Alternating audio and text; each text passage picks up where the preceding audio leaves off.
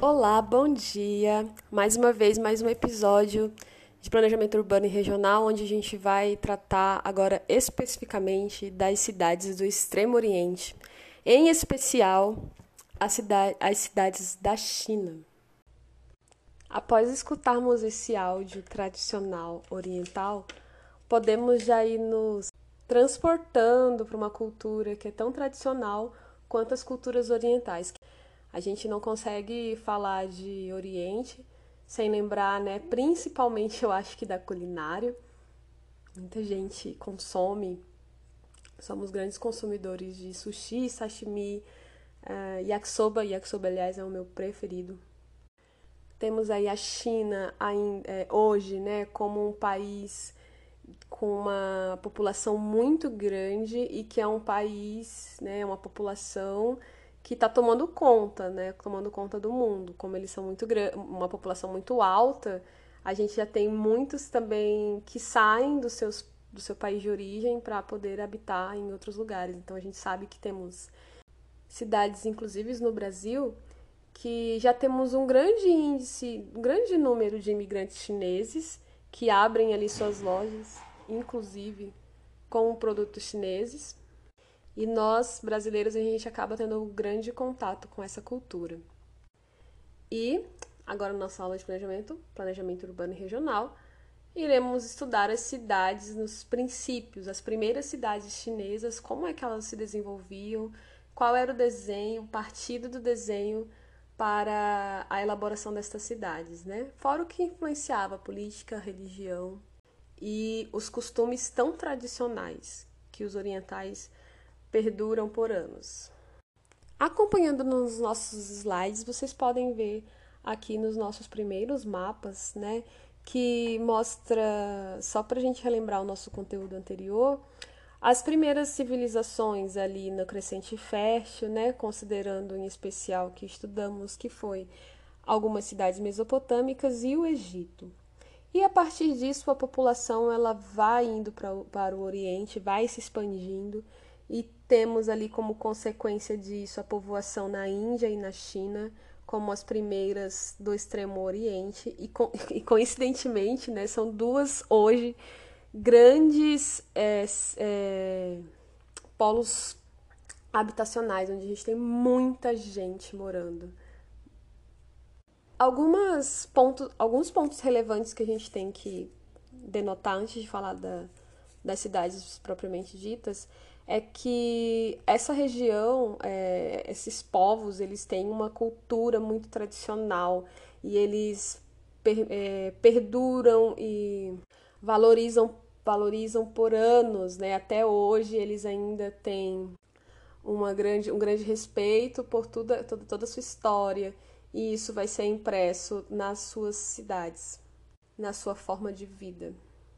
Bom, as cidades elas foram crescendo, né? Então essas aldeias elas começam a ter organiza se organizar e começam a ter caráter de cidade. É, e depois de algum tempo esse império ele é unificado, então essas cidades elas se unem, né, elas são tomadas por, por, por uma linhagem né, de imperadores que tem, tem maior poder e dessa forma conseguem controlar os demais. E isso aí se denota como os governantes daquela época. Então, eles eram é, governados por imperadores, grandes linhagens de imperadores. E as outras pequenas cidades, todas elas então deviam o respeito, o reconhecimento, deviam também a, o produzido, a arte, a, os homens para a guerra, eles então eram deviam para ali para esse imperador que comandava e dominava todo um território. Então, dessa forma, as pequenas cidades as outras pequenas cidades elas tinham pouca autonomia sobre si. E a forma que eles vão mantendo a sociedade em que eles vivem, tá? Esses, é, as civilizações orientais, devido ao forte tradição, ao respeito à tradição, eles conseguem manter isso por muito tempo, até a colonização europeia. Então aí nós temos a formação desses grandes estados que vão ser comandados pelo master, pelo líder master, que é o imperador. As características da cidade, elas vão ser derivadas da, do próprio ambiente geográfico em que essas cidades vão se inserir. Que são, tá? É, em especial a for, o calor, tá? O calor abaixo, no, no nível mais abaixo das montanhas, eles têm as cordilheiras, mas é, abaixo delas já tem um calor maior, né, do que, claro, numa maior altitude. E essas, eles também têm uma grande presença de rios, tá? Então, eles têm rios bem importantes ali para o desenvolvimento agrário e para a movimentação deles. E esses rios, eles têm início nas cordilheiras, né? Com a, o degelo natural, tá? Um, um, é um degelo que ele acontece por um processo natural, que formam aí os rios que descem essas cordilheiras e banham o terreno, o território dessas cidades que nós vamos é, conversar. Nesse mapa a gente vê né, que estes rios eles são bem longos, então é, em, vamos pontuar aqui esse, o rio amarelo, o Yellow River, que é um rio, inclusive, muito, muito falado, muito conhecido na, na China. Então, a presença desses rios facilitou muito o cultivo tá? E, em especial, a gente sabe o cultivo do arroz, tá? Desses, desse cultivo do arroz nesses pântanos que eles canalizavam e criavam estes pântanos e uma alta produtividade de arroz, que, convenhamos, está caríssimo para nós hoje em dia, né? Nessa época lá, eles tinham de sobra. E não é muito difícil a gente perceber que o arroz realmente faz parte da base da alimentação do, do Oriente, Japão e China. Nestas novas formações urbanas, nós vamos ter ali, então, evidenciado o contraste entre o ambiente natural e o modificado, e essa alta produção é, permitia a eles que eles armazenassem esses excedentes para trocas e também para períodos de estiagem.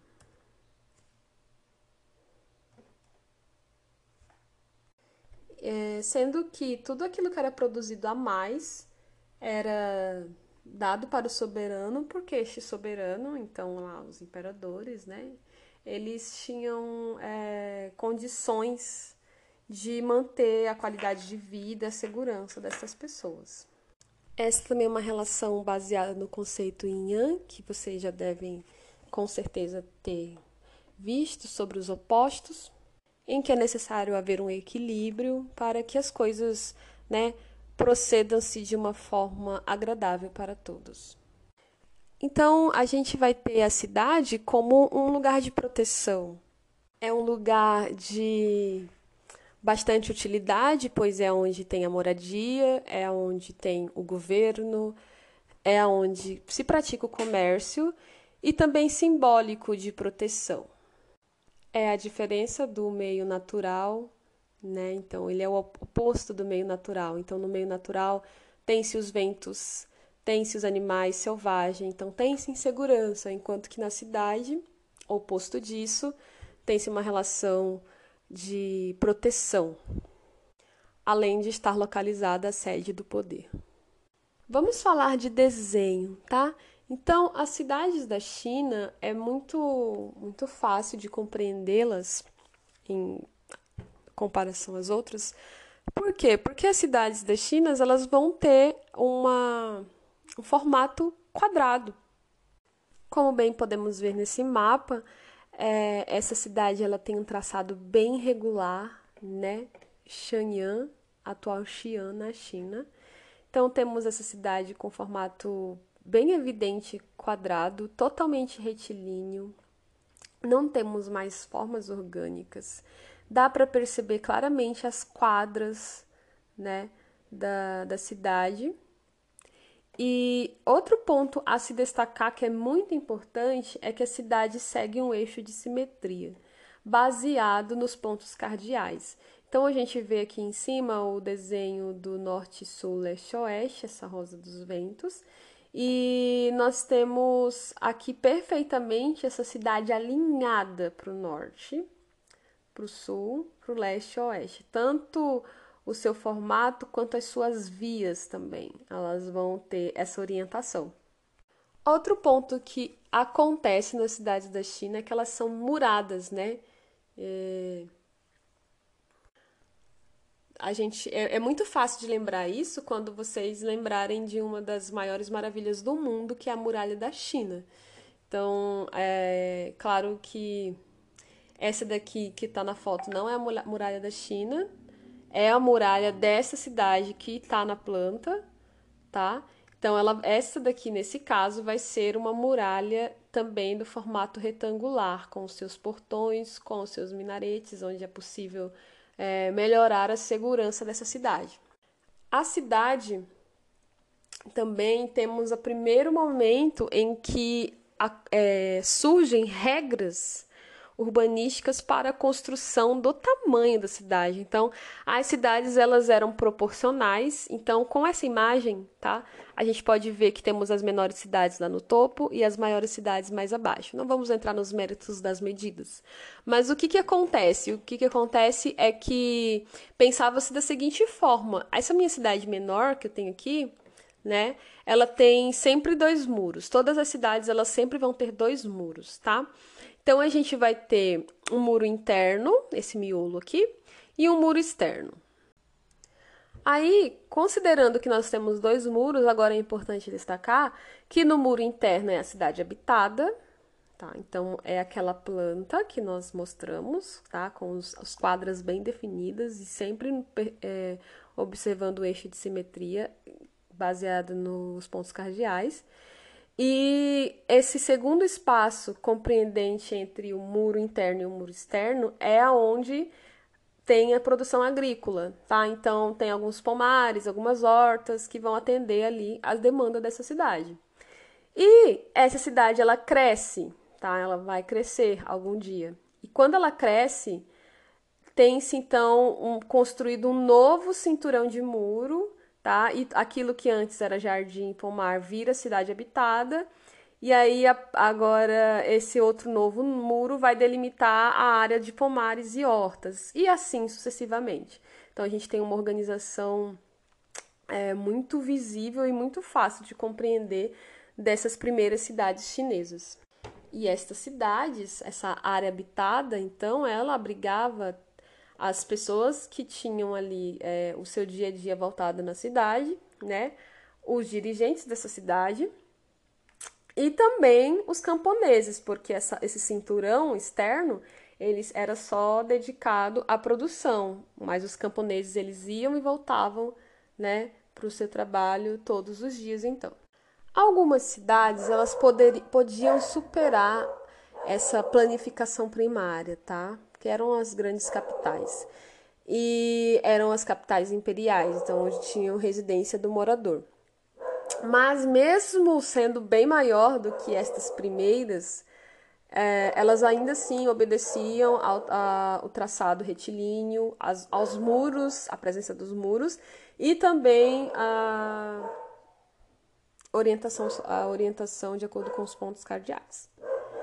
Alguns exemplos dessas grandes cidades a gente vai ter como Pequim, Shenyang e Hangzhou, tá? É, essa, esse mapa aqui é a cidade de Hangzhou, onde nós percebemos o seu formato quadrado, todo o seu traçado retilíneo. E essas linhas que se cruzam, eles aproveitam para é, centralizar alguns equipamentos necessários para a vida das pessoas. Então a gente vai ter aqui, tá?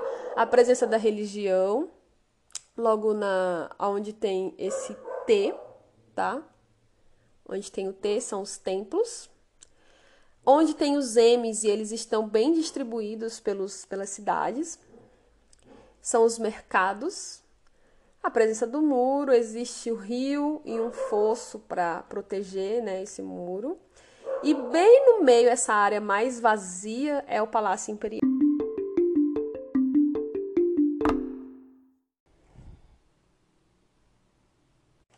Vamos avaliar a maior cidade que nós vamos ter neste período na China, que é Pequim, que é onde temos ali o Palácio do Grande Imperador.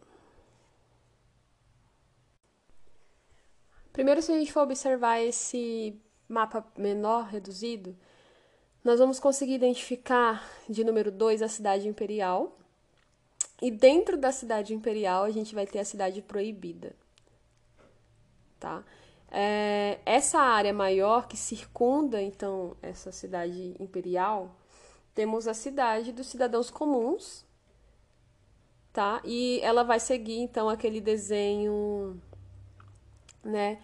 Que nós já conversamos, seguindo os pontos cardeais. Então, ali a gente tem o norte e sul, né? E o acesso à cidade pelo sul. Alguns portões, né? Também de que estes caminhos com estas vias maiores, onde nós enxergamos claramente o traçado regular dessa cidade, levando então essas vias mais largas para essas saídas da cidade. À direita, a gente vai ter a parte 4, tá? Cidade chinesa ou cidade externa, que é uma já construção de outros tempos, tá? Mas ainda assim ela segue um pouco do traçado retilíneo nessas vias principais. E aí nós vamos ter uma área mais um pouco mais agrícola, uma área com mais jardins, como a gente pode perceber neste mapa. Na, no slide seguinte, temos um zoom dado em um dos bairros, tá? O que nós podemos perceber são estas casas que elas não têm recuo, elas vão ter o limite direto para as vias e elas são formadas por pátios, essas casas chinesas. E as aberturas dessas casas dão para os pátios e não dão para as ruas. Tá? Então tem essa é, é uma, uma tradição de, bem reservada. Né? Ah, essas casas maiores, que são o modelo dessa que nós estamos vendo, a gente pode ver que ela tem acesso para as duas ruas. Então, essa que tem dois X aqui no meio, que correspondem aos dois pátios, a gente pode ver que tem um acesso abaixo, pelo sul, tá? Uma entrada é, de, do dia a dia, uma entrada né, mais bem elaborada. E aqui nos fundos a gente vai ter a entrada dos criados, a entrada de serviço. No slide seguinte temos o recorte da cidade proibida, tá? Sendo que ela está dentro da cidade imperial e podemos perceber é, múltiplos edifícios, múltiplos salões dentro dessa cidade proibida. Trouxe aqui uma imagem dessa cidade, tá? Vocês podem também ficar à vontade de procurar no Google onde dá para perceber que temos a presença do muro, né, dos minaretes nas esquinas, nas quinas desse muro, é, e um fosso ao redor para melhorar então aí a, a proteção. Aqui temos uma foto onde mostra aí uma, uma vista da, da cidade proibida.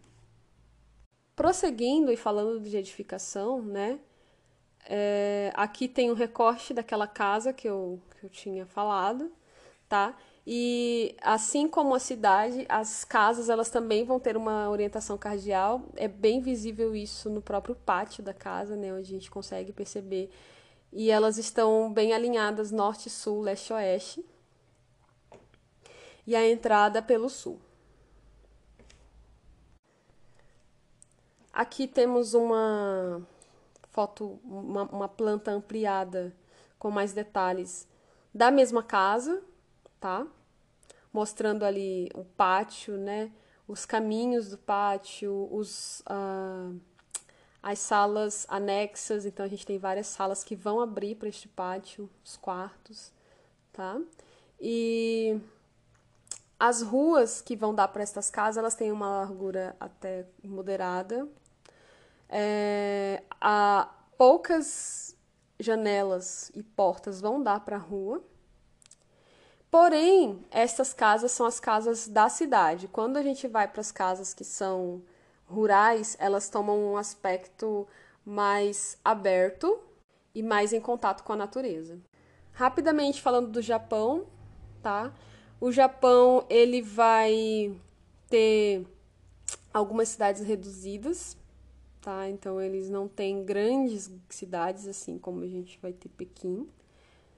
Mas a forma de se planejar as cidades, ela é derivada da forma chinesa. Então a gente vai ter ali, evidentemente, novamente um traçado extremamente regular, as ruas todas retas, tá? E uma divisão bem compreensível dos lotes, então dá para perceber direitinho esse traçado diferente do que a gente já viu até agora.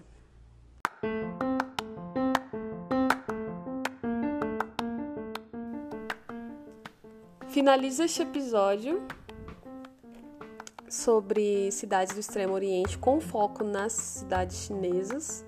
Espero que tenha, tenham gostado e tendo alguma dúvida, podem procurar pelo e-mail, pelo WhatsApp. É isso, tenham um bom restante de dia. Até a próxima!